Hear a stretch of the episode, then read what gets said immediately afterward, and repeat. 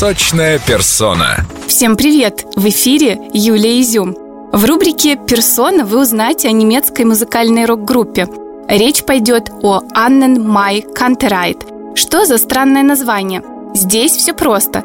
Название группы состоит из фамилии ее участников – Аннен Май Кантерайт. Группа появилась, когда ребята учились в гимназии в Кёльне. Первое время они выступали на улицах города, собирая деньги на инструменты.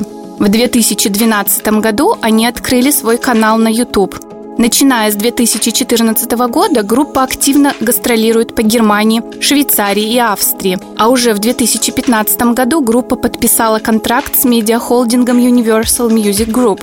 Четверо милых молодых людей из Кёльна очень талантливы и делают прекрасную музыку.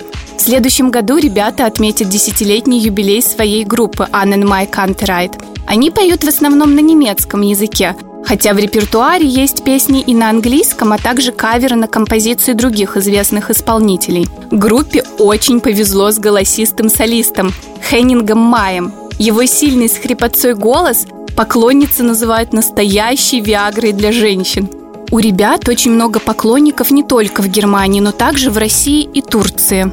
Если вы еще не слушали русскую колыбельную «Баюшки-баю» на немецкий лад, то срочно включайте. Мое сердце растаяло. С вами была Юлия Изюм. До встречи на волнах радио «Позитив». Радио с хорошим настроением.